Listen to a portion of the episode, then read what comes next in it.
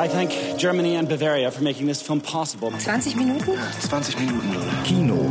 Guck mal, wie schön sie damals war, ist Maria. Das Filmmagazin. Heute in unserer Kinoviertelstunde, zu der sie Jochen Kürten begrüßt, Shahada, ein Film über junge Muslime in Berlin, 20 Jahre Einheit, wie die DDR im Dokumentarfilm dargestellt wurde und, ganz zu Beginn, ein Film zur derzeitigen Debatte um Hartz IV. Die Entbehrlichen heißt der Streifen. Gemacht hat ihn Andreas Arnstedt. Er erzählt darin die ergreifende Geschichte einer Familie, Vater, Mutter und Sohn, die am Rande des Existenzminimums stehen. Eine Geschichte, die auf authentische Geschehnisse zurückgeht. Der Vater erträgt die Situation am Ende nicht mehr, bringt sich um. Regisseur Andreas Arnstedt über seinen Film Die Entbehrlichen. Ich sag mal so, diese Geschichte, dass ein Junge praktisch mit seinem toten Vater zusammenlebt und Angst hat, ins Heim zu kommen, das ist ja eine authentische Geschichte und die liegt länger zurück und hat mich schon sehr fasziniert.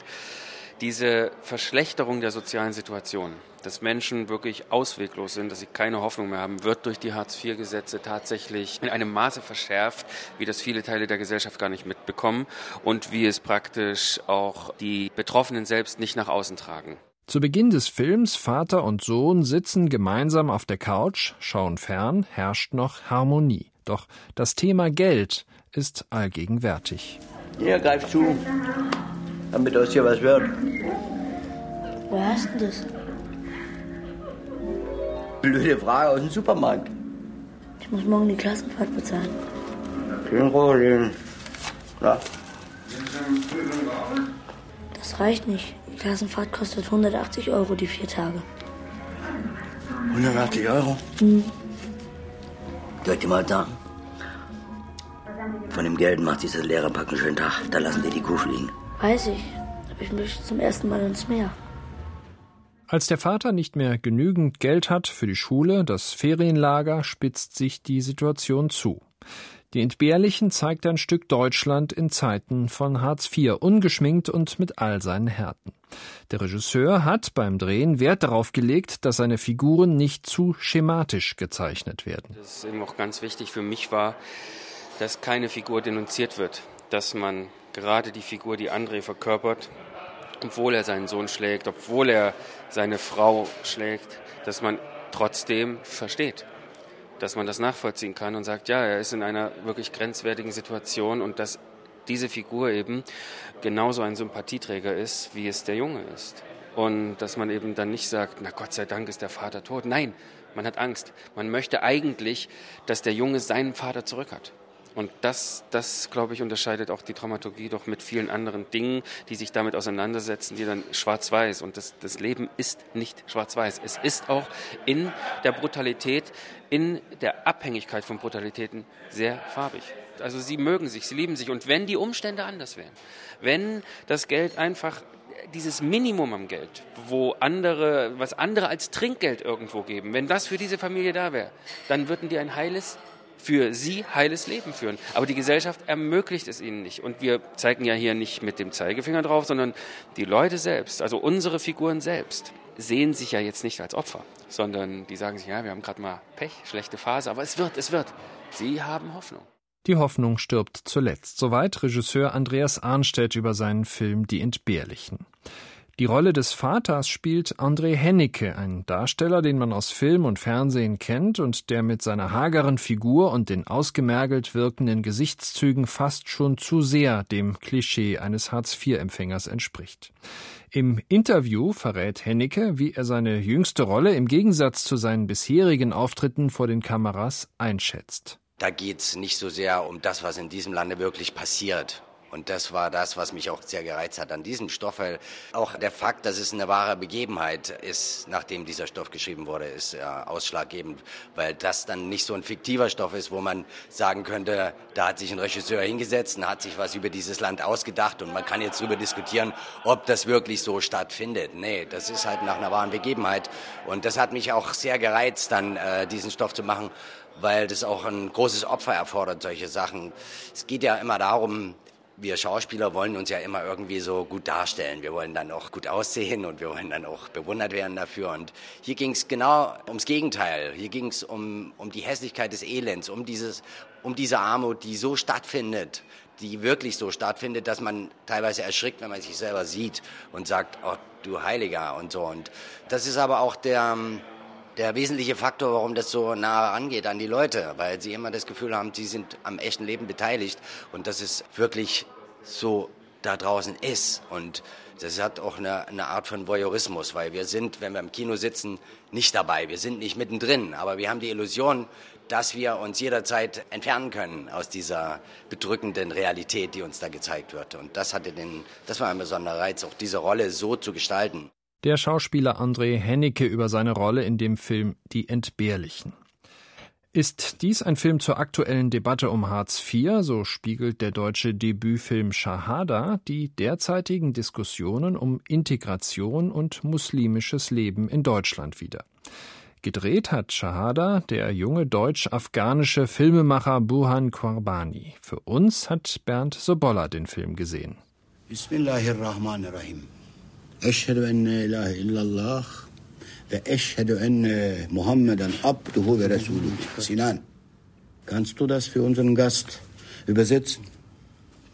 Es gibt keinen Gott außer Allah und Mohammed ist ein Prophet. Richtig. Das ist die Shahada, unser Glaubensbekenntnis. Dieser Satz, vor einem Zeugen gesprochen, macht uns zu Muslimen. Der Imam einer muslimischen Gemeinde in Berlin erklärt Daniel die Shahada, den wichtigsten Glaubenssatz des Islams. Doch Daniel ist eigentlich nur hier, weil er sich in seinen Arbeitskollegen Samir verliebt hat, der ebenfalls in die Moschee kommt und der verzweifelt mit Unterstützung seiner Mutter gegen seine homosexuellen Gefühle ankämpft. You stay away from him. Don't let him spoil Es geht nicht um Daniel. Es geht auch nicht um Gott. Es, es geht um mich. I don't want to hear any more of it. It is haram, haram. Let us pray. Mama. Yes, enough! We will pray to God. And then everything will be okay. Die 19-jährige Mariam hingegen hat gerade eine illegale Abtreibung hinter sich, von der ihr Vater, der Imam, nichts wissen darf. Zunächst reagiert sie mit Verdrängung, doch dann wird sie streng gläubig und steigert sich immer mehr in ihre Rolle hinein, auch vor den anderen Frauen in der Moschee. Gott will, dass wir seinen Gesetzen gehorchen. Aber Gott will vielleicht nicht, dass du dich hier so als Wächterin Doch, das will er. Er richtet die Menschen nach seinem Handeln. Mariam, am Ende wird Allah entscheiden, wohin die Waagschale sich neigt.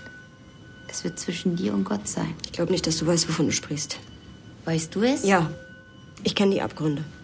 Regisseur Bohan Kobani wollte mit dem Film auch die Widersprüche der islamischen und der deutschen Kultur miteinander verbinden. Allerdings spielen nicht muslimische Deutsche in Shahada keine tragenden Rollen. Also Sergei Moyer spielt noch eine ganz wichtige Rolle. Also er spielt den besten Freund von Sami. Aber das ist ja das Ding. Ich würde sagen, ich habe einen deutschen Film gemacht. Und ich würde sagen, ich kann im Jahr 2010 einen deutschen Film machen, ohne dass Deutsche noch mitspielen müssen. Und trotzdem dürfen es deutsche Geschichten sein und dürfen es Geschichten sein, die in Deutschland verankert sind.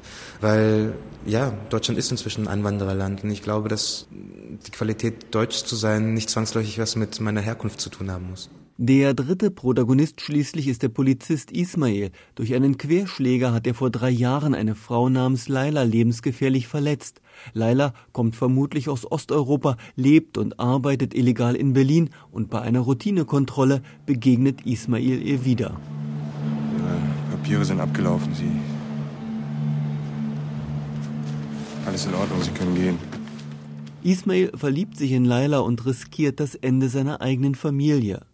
Bohan Kobani verknüpft geschickt drei Geschichten miteinander, die von den Schuldgefühlen junger Moslems handeln. Zwar basiert keine Geschichte auf den eigenen Erfahrungen des Regisseurs, dennoch kann der sich mit den Gefühlen seiner Protagonisten identifizieren. Die Reibung, mit der sie dann ähm, sich auseinandersetzen müssen, das sind Dinge, die mir nah sind. Und wenn man den universellen Überbau nimmt, wenn man sagt, okay, wir erzählen bei Mariam, also der jungen Frau, die ein Kind abtreibt, erzählen wir eigentlich eine Vater-Tochter-Geschichte. Wenn wir mit dem Jungen, der entdeckt, dass er schwul ist, eine Geschichte von verbotener Liebe erzählen, damit kann ich mich identifizieren. Wenn wir eine Geschichte von Ismail, eine Geschichte von Schuld und Sühne erzählen, dann muss ich sagen, ja, da komme ich ran. Vom ersten Bild an zieht der Film den Zuschauer in seinen Bann, ein überzeugend inszeniertes Drama mit versöhnlichem Ende, wobei die ruhige Kameraführung, die entsättigten Farben und die zurückhaltend melancholische Musik die Lebenskrisen der Protagonisten unaufdringlich, aber intensiv unterstreichen. Shahada, ein sehenswertes Filmdebüt über junge Muslime in Berlin, jetzt in den deutschen Kinos. Zum Schluss noch ein Rückblick. Überall wird gerade des 20. Jahrestags der deutschen Einheit gedacht. Der Film, das Kino ist eines der geeignetsten Medien, sich die Vergangenheit zu vergegenwärtigen.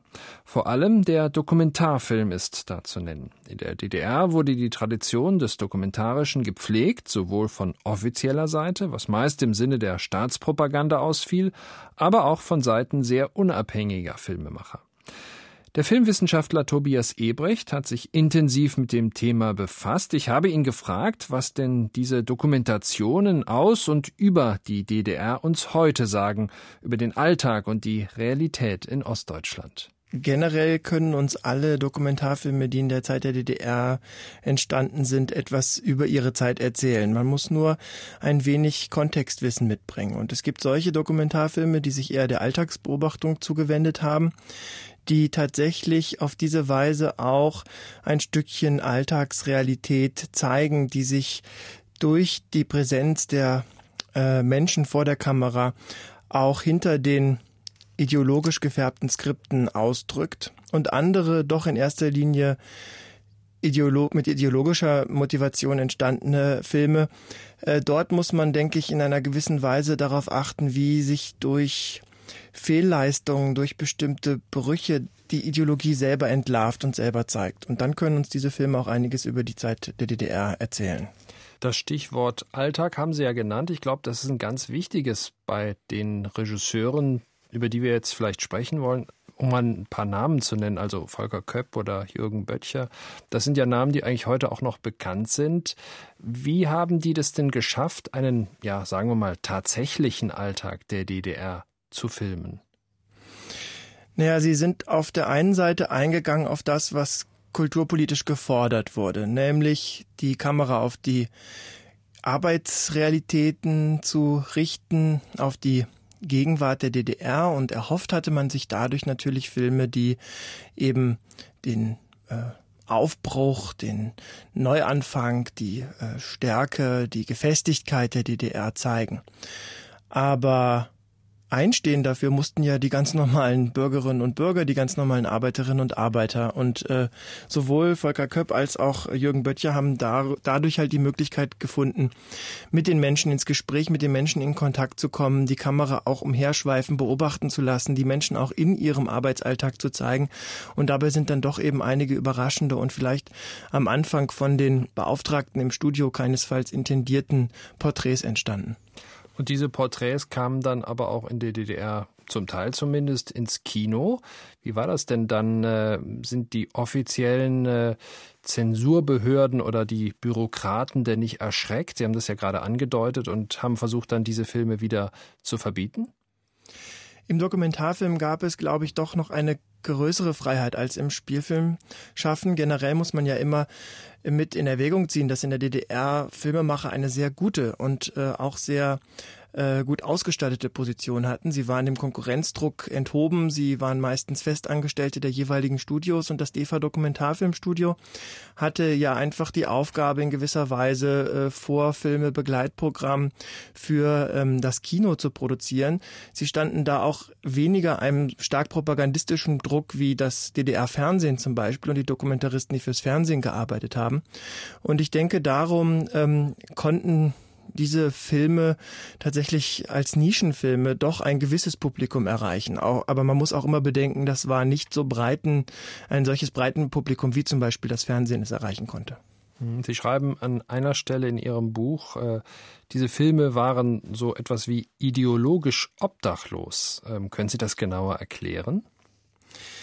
Ja, damit ist halt gemeint eben diese äh, Form, die diese Filme gewählt haben, eine beobachtende Form, ähm, tatsächlich die Alltagsbeobachtung äh, zu machen, die in gewisser Weise sich nicht mehr richten konnte nach den durch Montage, durch Kommentar, durch eindeutige Bezeichnungen, Bedeutungen ähm, vorherrschende Ideologie. Dadurch entsteht Mehrdeutigkeit. Ja, die Menschen reden vor der Kamera, die Menschen äh, werden beobachtet. Es entsteht eine Mehrdeutigkeit, die die Zuschauerinnen und Zuschauer selber entschlüsseln müssen. Und das taten viele DDR-Bürger, die diese Filme sahen, damals auch. Wir hörten den Filmwissenschaftler Tobias Ebrecht.